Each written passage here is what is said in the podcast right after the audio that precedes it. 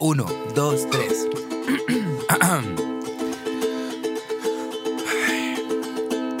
Déjame que te llame la consentida.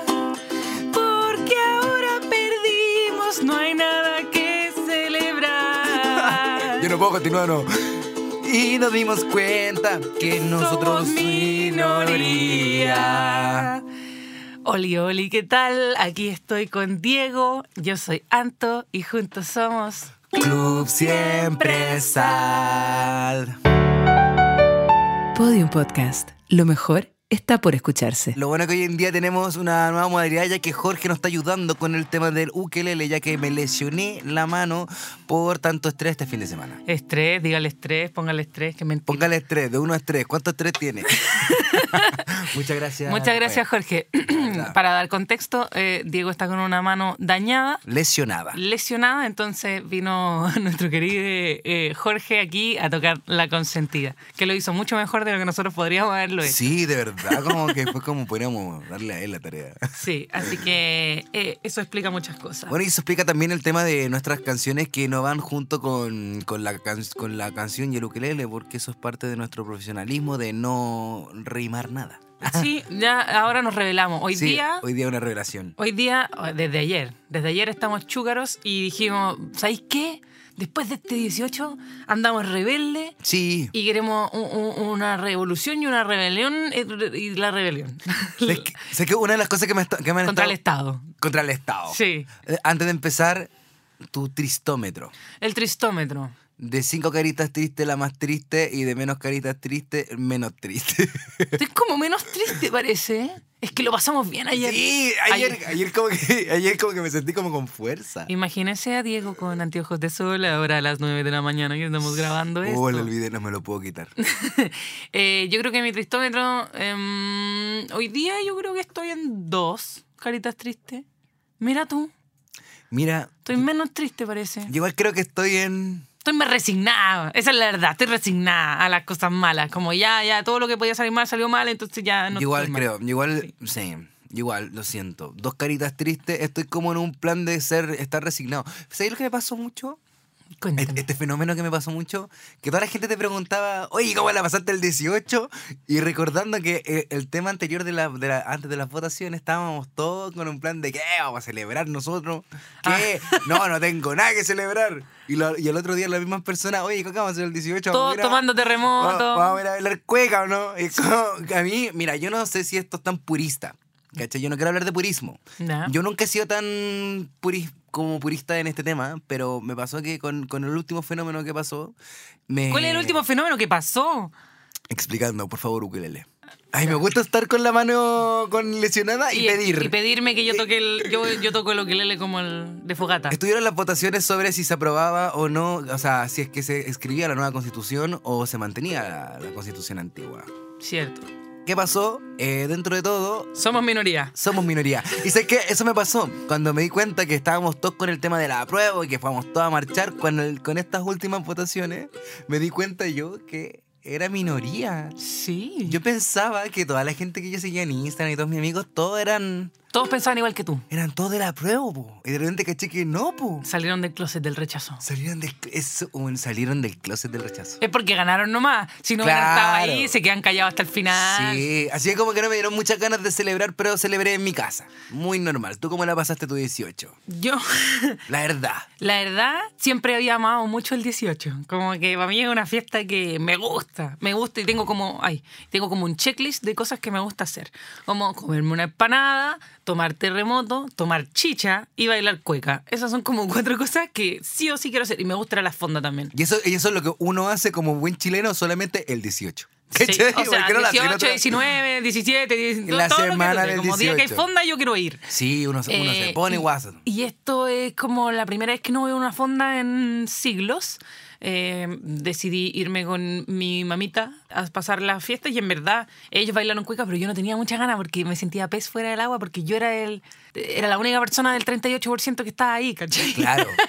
Imagino que eres la única persona que está. Eh, Era una situación rara, era una situación incómoda, no había terremoto, entonces, oh, pero hoy día me voy a tomar un terremoto, porque habían, hay restaurantes que quedan como con ofertas por septiembre, ya, y yo me voy a tomar De un hecho, terremoto. de hecho es súper es súper heavy el tema de, de los terremotos y este, este tema, como ejemplo, del- de, las casas y ser el porcentaje. el- la minoría, ser la minoría en tu propia casa. Me pasó que en mi casa también, po. Como que en un momento como que llegó mi cuñado a hablar de, no, si yo, yo voté, apruebo, pero fue la frase con más falsedad del mundo. Nadie le creyó. Nah, ¿Cachai? Como que, como que yo, no, yo de verdad voté por esa, ¿cómo se llama esa opción? La, la, apru- la, la apruebo. Yo voté por el, y era como que ya, pero ¿por qué vamos a tocar este tema si ya todos sabemos que soy minoría? Yo soy el único en esta casa que votó apruebo, ¿cachai? Entonces como que, entonces me dio lata saber como que estaban todos, cuando yo llegué, estaban todos muy felices como por todo. Tenemos que celebrar por este nuevo Chile. ¿Qué? Chile nuevo. Que Chile, este es el Ya no se puede hablar con, con la E. Ah, ¿cachai? Ya no se puede respetar al otro, porque ahora somos de nuevo el antiguo Chile. Sí, ahora hay que, que- hay ¿Qué que cosas vuelven? no podemos, no, hay que sacar todas las banderas trans, las banderas LGBT, todo. esas hay que guardarlas, hay que guardarlas si no te, te, te persiguen. Pero bueno, con todo Ah. esto y más, obviamente el tema de hoy es conversar sobre el 18, pero como andamos rebelde, no nos vamos a pegar al tema y probablemente nos vayamos Sí. eh, por las ramas porque eh, siento que pasaron demasiadas cosas en este tiempo. Hubieron muchos fenómenos. Hubieron muchos fenómenos, fueron eh, la- la- las votaciones, eh, quedamos todos sad, más sad. em, y después vino este 18 que es como, ah, momento de fiesta y no sé qué. Los patriotos estaban ahí arriba de la pelota. No sé si ellos dicen arriba de la pelota, arriba del, del caballo, Arriba- del polo. arriba del polo. Arriba eh, jugando polo. Entonces, y nosotros eh, ayer nos juntamos con Diego a conversar porque teníamos muchas dudas existenciales y muchas, muchas cosas que nos estaban pasando. Decíamos, queremos hablar en el podcast y queremos hablar con libertad. Ah, la Queremos- libertad. de queremos hablar con libertad. Este es un país libre. ¡Libre! Pero Entonces, sí. Queríamos eh, profundizar en todos los sentimientos eh, que nos acompañaron en este tiempo. Porque nosotros sabemos que a alguno de ustedes que está escuchando, eh, ese sí Queridos les pasó, les pasó, yo creo que les pasó. Yo, a mí me pasó este fenómeno. Yo creo que ya, yo no sé si, pero lamentablemente hoy estoy muy ahí. Así ¿Qué como, cómo como, ni ahí? como con un tema como a nivel, a nivel de país, a un nivel de todo lo que pasó, ¿cachai? Con todo el contexto social que hubo, con todo, con toda la, la rabia que uno tuvo que acumular, que en un momento uno, yo ahora dije, me levanté ahora, ya no tengo que tener rabia. ¿Cachai? Sí, como ya que no vale la pena. Ya no vale la pena, porque si yo converso con un amigo que yo pensaba que era, me di cuenta que soy minoría, ¿seré el lado oscuro? Yo, yo de verdad, se cuestionaba que yo de si él verdad era siento el- que soy el el, lado malo. oscuro. Yo soy el lado oscuro y dije, weón, pero... Bueno, yo desde, desde esta vereda te digo que ser minoría no es ser malo, lo hemos comprobado a lo largo de la historia. Yo creo que a, a mí, a mí me pasó, pasé por todos los estados, pasé por la furia y después pasé por el, como me est- estuve en estado de shock, de como no sé cómo comportarme, no sé hacia dónde ir y siento que todavía estoy en esa etapa de, ¿y ahora qué? Es como un comportamiento del colegio. queda así como, ¿y ahora qué? ¿Ahora qué? ¿Ahora Sí, qué? como que casi. ¿Hacia dónde avanzamos? Como, eh, yo el otro día que pasé ah, con, con mi parejo, eh, paseando, bailando cueca, eh, le decía, ¿cómo era el, Chile antes del, del estallido del 2019? Como, ¿De qué hablábamos?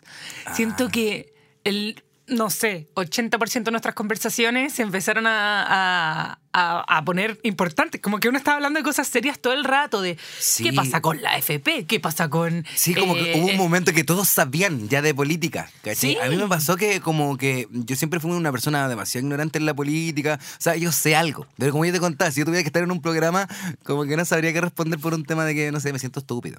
Pero, pero me acuerdo que cuando empezaron todo esto antes, como que toda la gente se empezó a enterar, toda la gente empezó a tener rabia, también empezó a, eh, a- a empezar como a, a informarse. a informarse por la, por la red social, a compartir cosas y fue bacán. Como que en un momento todas las personas sabíamos todo lo que estaba sucediendo No sé, y que no, no nos sé van a meter el dedo en el ojo. Ah, El dedo en el ojo. que tú me dijiste que no dijera garabato. Está bien, está bien. Sí, yo creo que, que, o sea, nos tuvimos que poner a estudiar porque era como, ¿y qué está pasando? ¿Y de dónde viene el problema? ¿Y cómo lo solucionamos?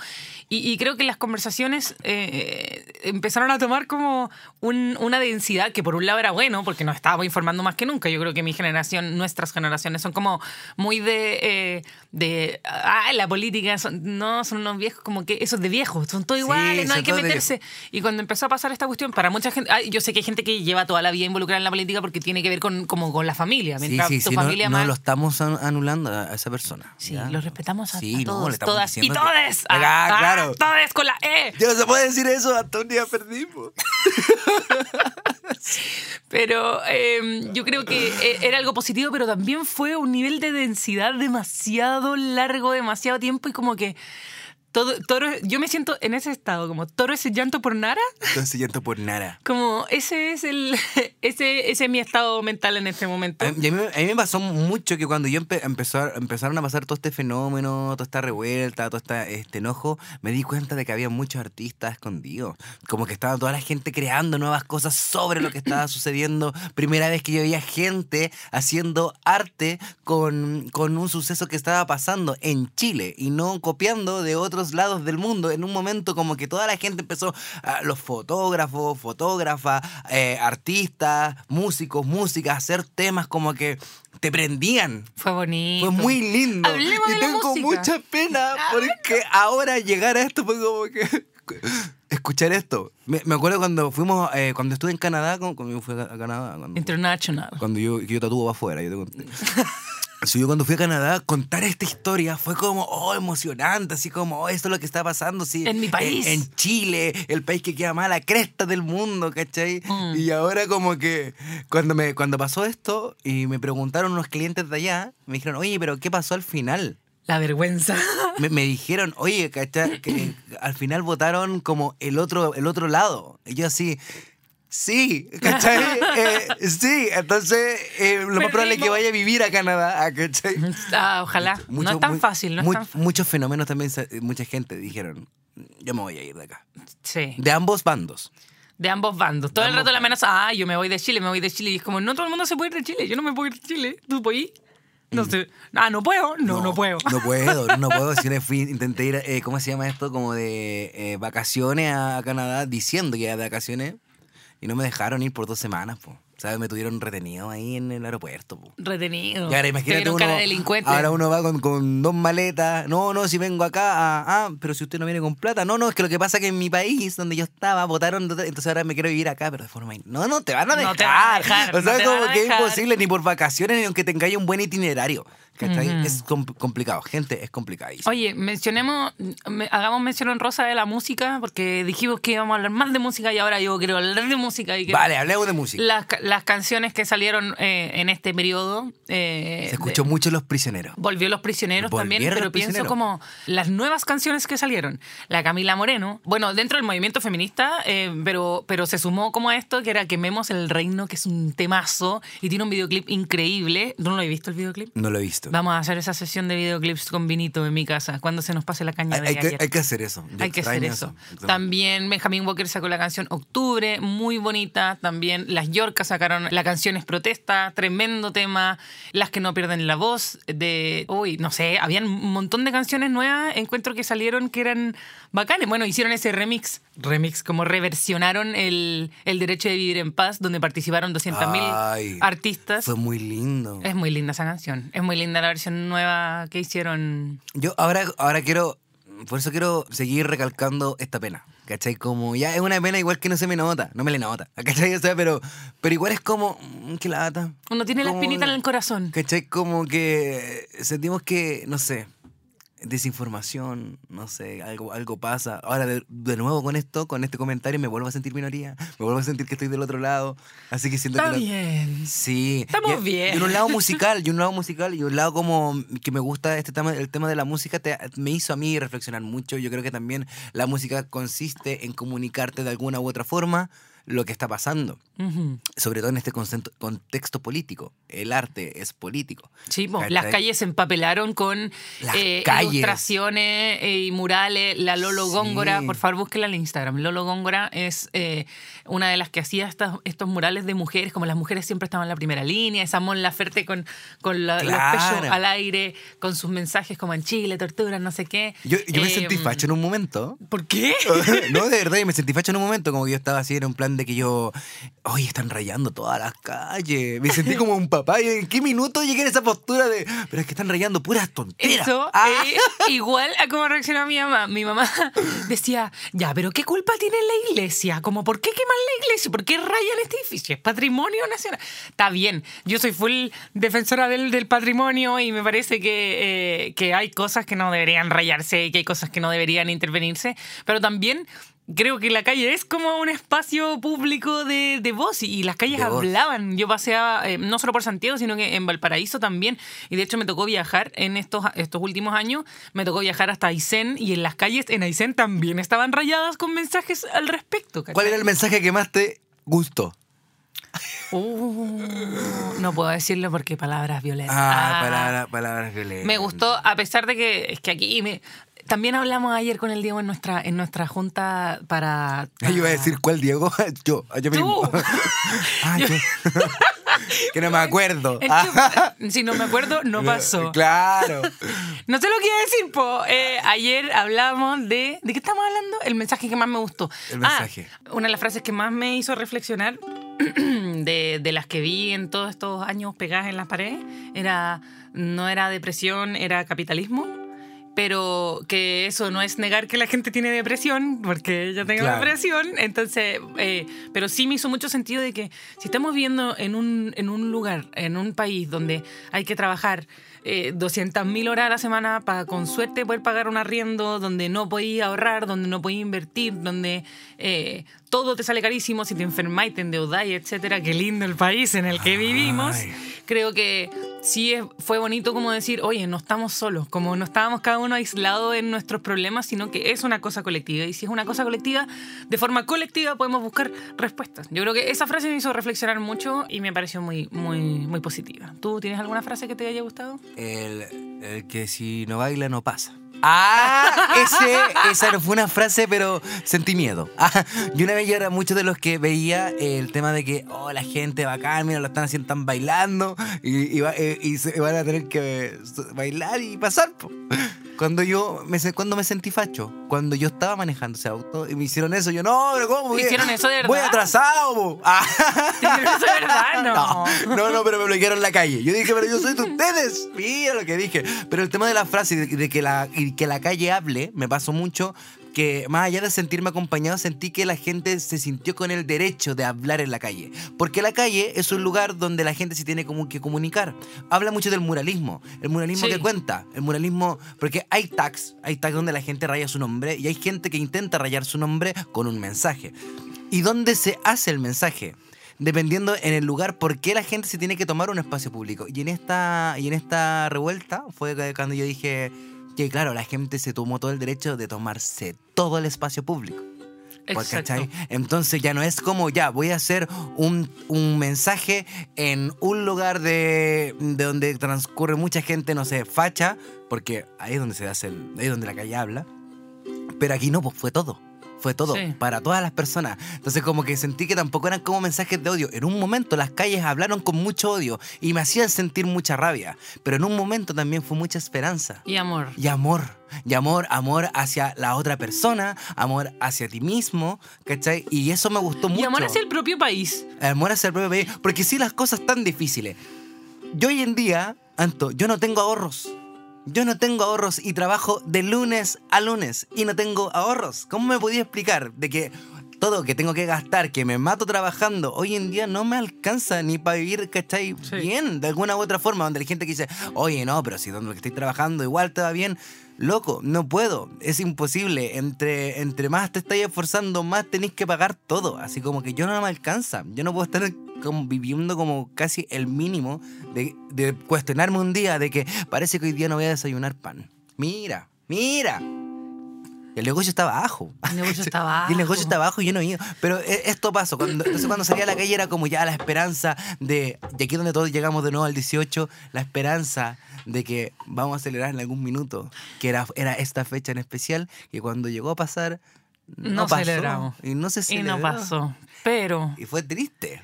Pero yo creo que estamos. eh, Este es mi análisis profesional, ¿cómo es? Eh, testeado Eh, por un ontólogo. Esto es una, es claro, testeado por ontólogos.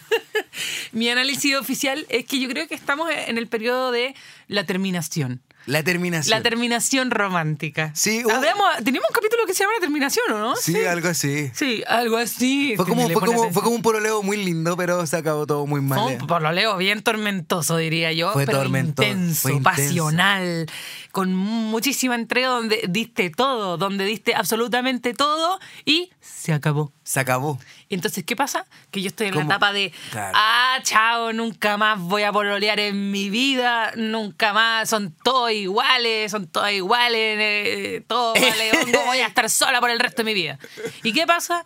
Que con el tiempo uno va sanando, tiene que hacer el duelo, superar esta cuestión y de repente va a aparecer otra... Esperanza. Otra personita, otro ente, otra constitución, eh, que nos va a dar esperanza y nos va a dar de nuevo las ganas de, ok, intentémoslo de nuevo. Intentémoslo de nuevo. Yo creo que, que en ese periodo estamos, como de odiar todas las relaciones y odiar todo, pero, pero Sí. se va a ir sanando y se va a ir pasando. Yo me siento menos dolida que la semana pasada, ¿cachai? Como que siento Sí. que... Es que lo que pasa es que el humano, y, y- y yo no sé si te pasa a ti, pero a mí me pasa que yo me acostumbro mucho a las cosas. Van a usar mascarilla, yo, no, lo- los ciudadanos, no voy a usar mascarilla. Dos semanas después, todo con mascarilla, la mascarilla de todos los colores. Ah, deme, deme los cuatro colores, por favor. ¿Cachai? Como que ya llegamos en un momento como que yo dije, mira lo que dije la, la- la semana pasada, oye, es que van a quitar la mascarilla ah, eh, tal día. Yo dije, uy, qué fome, porque yo me, me había acostumbrado a salir con carepoto. Me acababa de comprar una caja de 100 mascarillas moradas. Yo me compré una de 50 ayer. dije, esto no me la saco ni cagando. No, yo creo que la voy a seguir usando. ¿La vayas a seguir usando tú? Y yo, sobre todo en las mañanas.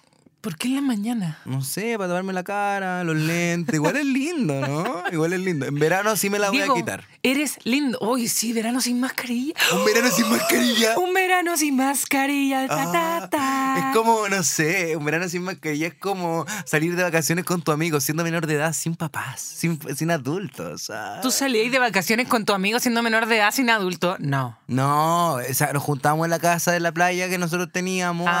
allá, pero cuando salíamos todos a cargar, no sé, vamos todas las ferias, pero sin adultos. Oh, Hermoso. Íbamos ahí a sentarnos, ¿no? Yo creo que no voy a teníamos seguir. plata, pues éramos menores de edad, no teníamos Uno se poder sienta en la cuneta, sentado en la cuneta, Sentado un clásico. Claro, es como que cuando te juntáis en el mall con tu amigo, no, pero aquí te juntáis en la feria artesanal a hacer nada porque poder monetario no existe. Y cuando tenía un poquito, le pagáis la trencita a la, Sí, a la menita. La, la, la trencita, la trencita, sí. La trencita, la minita. Bueno, yo creo que eso es una razón para celebrar, más que el 18 en sí de este año, que siento que correspondía hacer una especie de luto, pero también eh, reencantarse Sí. con que el, que el terremoto es muy seductor. El terremoto es muy terremoto es muy seductor y, y- y yo perdí mi vestido. Yo tenía un vestido hermoso que usaría todos los 18, pero estuvo bien, que justo este año Hay un, no lo sticker, tuve. hay un sticker del Anto.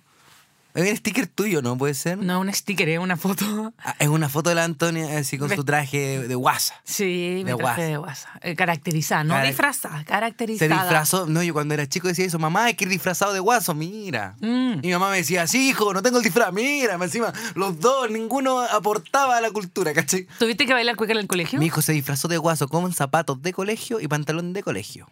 Oh. Pero todo bien. Todo bien. ¿Y bailaba y cueca? Mira, yo creo que bailé alguna vez. Me acuerdo que era como que tenía que bailar alrededor de una botella. ¿Cómo se llama ese baile? La. la El costillar es el costillar es mío, si yo sabía. No, pero te estaba preguntando a ti. Pregunta a prueba. Y pregunta. bailé esas, y bailé esas cosas. Me parecía muy entretenido bailar con ciertos compañeros, todo en pareja de frente, ¿cierto? Me- pareja de frente. Ahora, ahora uno grande como que le da vergüenza. Es a mí me pasa que el chileno es como muy apretado. Eh, De potito apretado. Entonces como que bailan cueca como para adentro. Entonces yo soy ese viejo. tenía ese viejo. Sí. A mí me tocaba bailar en- en- y en mi curso eran siete hombres y éramos 26 mujeres.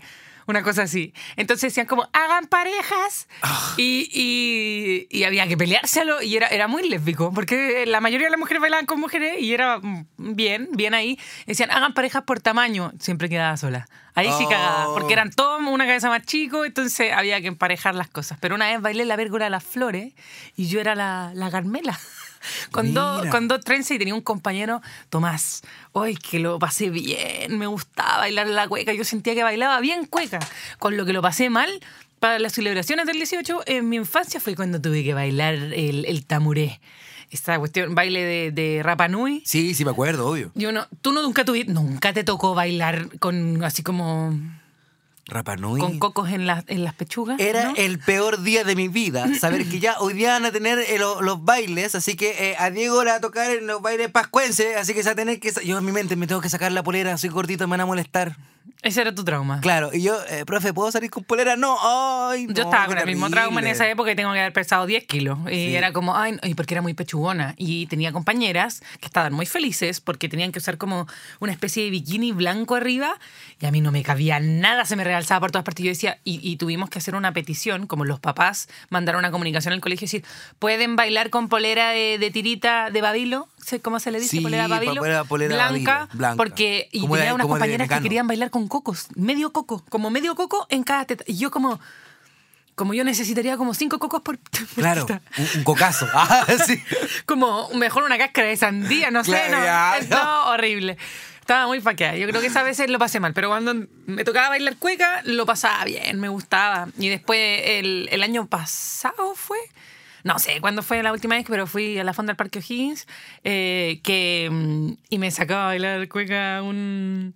Habían como unos guasos, pues guasos, guasos, como Gua- vestidos gua- de piaga, eso con espuela, con esta, esta No, la guaso, ruedita que gira. guaso disfrazado de guaso. ¿Cómo se llama, señor de los controles? ¿Usted Como sabe cómo se llama la, Ah. este pincho que tienen atrás las botas de guaso? ¿Son espuelas? Espuelas. Sí, se llaman espuelas. Ya, Espuelas. con espuelas y toda la cuestión. Y yo me acuerdo que había ido con el marido. po. Eh, y estaba con el marido y, y estábamos Y le pegó todos un curados. combo. Ah, no habíamos tomado. No, no, no, no. Como todavía era el antiguo Chile. El antiguo Chile. Se le pegó un combo. ¿Por qué? Porque los hombres somos hombres. Porque mi mujer. Porque es mi mujer. ¿Cómo voy a ser machista yo si yo dejo que mi mujer haga lo que ella quiera? Ah, mira. Excepto mira, eh, ponerse falda, usar escote, Ah, bailar mira. cueca con el guaso. Sí. Bueno, no, no, me sacó a bailar y estaban. Y, y él con su amigo, y mi, mi, mi, mi parejo con su amigo, y con una. Como todos con el terreno. Estábamos todos medio cufifos y Cufifo. mirando la situación así, como, ah, ja, ja, sí. Y yo bailé cueca. Y, y, y me salió bien. Y me sonrió y Pero- me sonreí. Y lo pero- pasé muy bien. Pero la bailaste en ese, en ese plan como que, que saliste. Como que estaban todos comprando en la, en, en la especie de, de fonda y tú al medio bailando así. No, es que se armaban como círculos donde la gente estaba bailando, donde Mira. había cueca fuerte y habían hartas parejas de baile, pero como que lo- pero lo- lo- los guasos se pasean pues, y sacan a bailar gente como del público. Y yo era una persona del público. Mira. Había una cueca brava. así. Ah, lindo. Hoy la cueca. La, la, eh, la rueda. La rueda de cueca. Una vez con la Antonia. Vamos a contar la cuestión hoy día. Cuéntala al tiro. Contamos la cuestión hoy día. Al tiro. Ya, porque tú no sabes tocar el ukelele. Ya, yo la voy a tocar. Voy a hacer Toca un el intento. ukelele. No, no que- pero si no voy a mover la mano. Voy a mover solamente los dedos. Tienes que tomarte una cueca. más despacio, más despacio. Me estoy Lo siento, reventando lo la paila. Ya.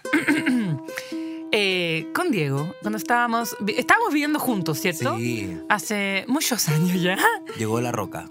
Llegó la roca. No era un luchador de la lucha libre, no. La roca era la roca. La roca eh, Rosario, gatica, que nos invitó a... eh, no, ya, vamos a ser honestos, ya que supongo que ya prescribió el, el- el crimen, porque nosotros ya pasó suficiente tiempo. Sí, ya pasó sufi- suficientemente y yo creo que hoy en día hay muchas cosas por qué molestarse, menos por lo que vamos a decir ahora. Ya, estábamos en esos periodos de mega cuarentena, donde no contó que, que, que no se podía salir en la noche.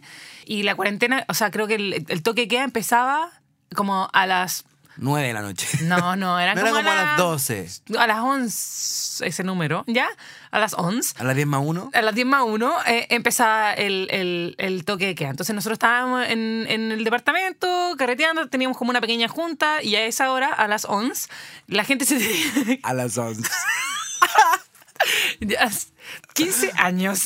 15 Eh, años. a las 11, entonces todo el mundo se, se empezaba a despedir. Oye, ya me voy para la casa porque si no te podían parar, te multaban y todas esas cosas. porque el COVID. Entonces, ese día, nosotros también ya estábamos un poco goofy. ¿Será como una constante? ¿Tendremos un problema, Diego? En verdad no lo hacíamos hace mucho tiempo, así que yo creo que nos Sí, podemos permitir. sí. Y nuestra amiga Roca de repente dice, ya cabros, que yo me voy y eh, a tu- ¿te a tu casa al final? No, me voy en una rueda de cueca, me voy a, a la cueca. Y nosotros como, ¿qué? Sí, es que rueda de cueca. ¿Por ¿Y qué no van? eso? ¿Por qué no van? Me- no, y, ¿qué no dice? ¿y por qué no van conmigo? Y, y yo, y yo, y yo miré al Diego y le dije, Diego que no había tomado nada. Yo, yo, no, yo no, no estaba tomando. po. No estaba tomando y yo, yo cufifa. Ya sí, sí, yo sí. Sí. Estaba con un botellón de vino, un botellón de estos gigantes de exportación que me estaba tomando a medias con la roca de la botella. De la botella.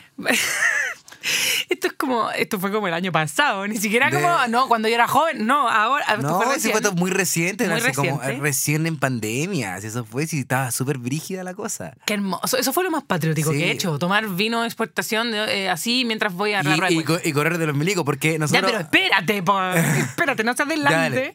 Entonces, partimos con la roca y yo le dije, Diego, vamos. Y como nuestra salud mental estaba muy, muy mal, estábamos muy, muy mal, llevábamos muchos meses de encierro sin salir a la esquina. Yo estaba trabajando full, estábamos gra- estaba grabando la jauría. Y Ah, tú estabas tatuando así infinito y fue como, ya nos merecemos esto, vamos. Y cuando yo, a mí me dijeron rueda de cueca, yo no tenía idea lo que era y yo pensaba que íbamos a llegar a un establo como con fardos, banderitas de Chile y gente vestida de Mira, guasa. mira, sí, la ignorancia. Yo también pensé Nosotros lo mismo. es que no sabíamos, Y de repente po. cuando nos da la dirección, no llegamos acá, como era como en Franklin, me acuerdo, y nosotros llegamos, Sí, nos po. estacionamos y le decía como, Roja, no hay nada. No, men, lo que pasa es que en la pérgola que está allá están todos. Y era un círculo de personas, muchas personas, todos sin mascarilla y todos cantando cueca y bailando y todos con esa con esa expertise de cantar y nosotros colando como en plan de wow. Fue impactante. Llegamos, creo que se llama Plaza Bogotá, esa Plaza plaza donde está, donde está la pérgola. Y claro, no había nada fardos de paja, ni banderitas chilenas, ni gente vestida Y, y yo de dije, guaso. yo dije mi ignorancia, miren, son como guasos jóvenes. Ah, mira. Porque eran puros cabros, la mayoría eran puros cabros y cabras jóvenes. Sí. De, de nuestra edad, entre los eh, 20 y 35. 35. Sí, eh, y estaban en un círculo arriba de la pérgola cantando con guitarras, con acordeón, múltiples guitarras, Sí. y al medio de este círculo gigante, que esa es la rueda de cueca, de este círculo había una torre de bicicleta, porque eran como... Y era una cosa muy No rara. era Ñuñoa, era, Era Franklin. Eh, había, había una cosa muy rara que toda, casi toda la gente que estaba ahí, según yo, la, la impresión, para que ustedes los visualicen, cierren los ojos y visualicen. Era como la típica persona con eh, chasquilla vegana que fuma tabaquito, Chasquilla vegana. loca y dice compañera, compañero. eh, Compañera, compañero.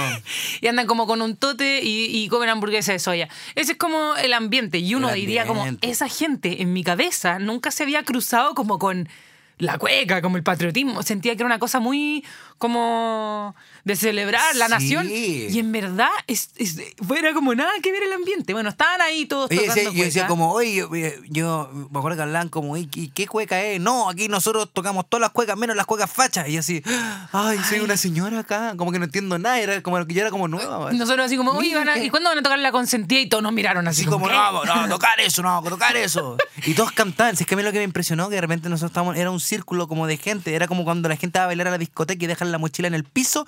Era lo mismo, pero en vez de mochila era en bicicleta. Pero era un círculo de como 60 personas. Sí, sí, era gigante. Era gigante, había mucha gente. Entonces como que de repente llegaban a un silencio y una persona de la nada cantaba y una persona X que no se conocía cantaba en otra tonalidad de voz. Y yo dije, "Ah, qué profesional, como que quiero hacer eso. Como que en un momento intenté cantar y como que mi grito No fue como... sabíamos "Ah". fue como, ¡ah! Y dije, no, parece que no puedo. Hay un- Esto no es es como para un mí.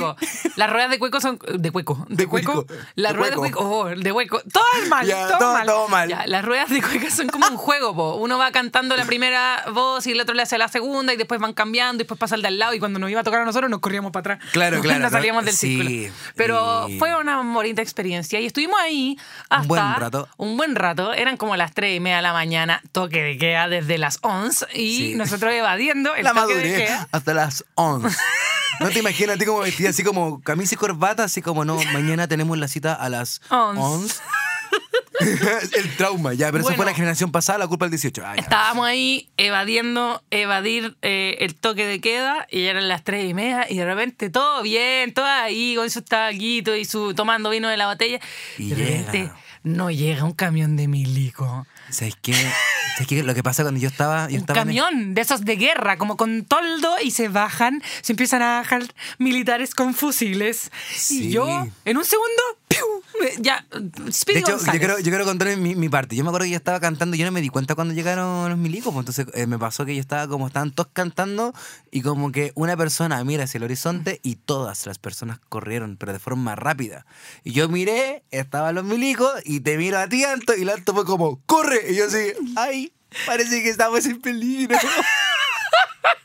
y corrimos, weón, corrí muy rápido, la cagó. Y la adrenalina me hizo, me, me, Weón. me- me ensobreció. ¿Cómo se dice? So- en sobreespacio. Me, me hizo sobria, me hizo sentir sobria. en So- un so- segundo se me pasó la curadera, partimos corriendo, y yo siempre lo cuento así, pero lo voy a volver a repetir, no importa.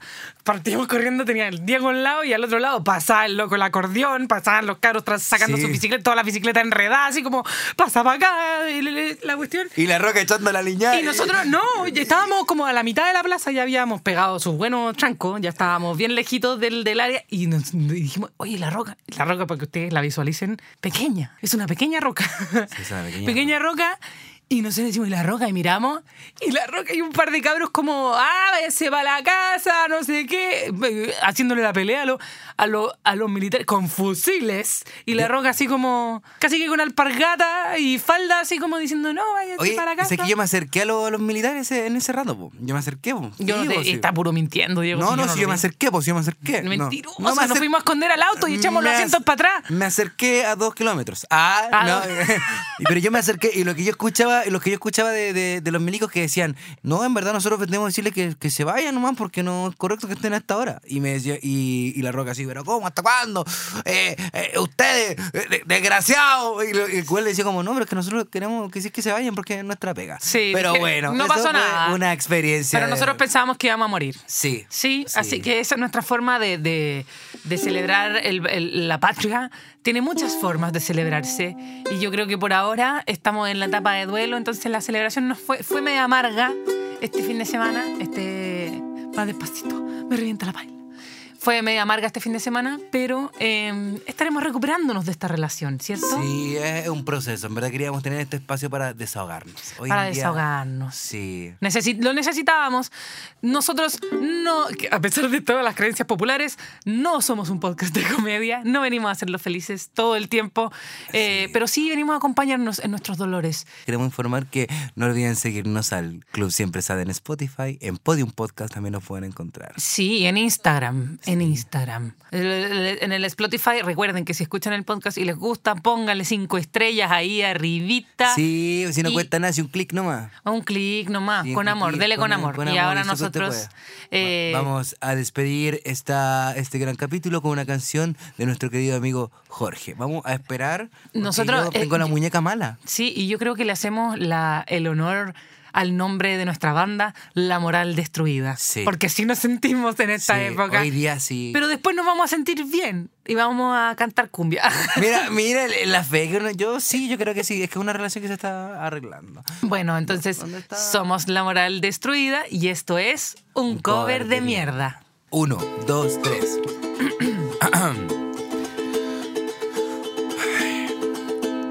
Déjame que te llame la consentida. Porque ahora perdimos, no hay nada que celebrar. Yo no puedo continuar, no. Y nos dimos cuenta que nosotros Somos minoría. Gracias por acompañarnos. Nos vemos en un próximo capítulo de Club Siempre Sad. Chaito, chaito. Club Siempre Sad es un contenido original de Podium Podcast. Para escuchar más conversaciones como esta, entra a podiumpodcast.com, Spotify o donde escuches tus podcasts. Síguenos en nuestras redes sociales y búscanos como Podium Podcast Chile.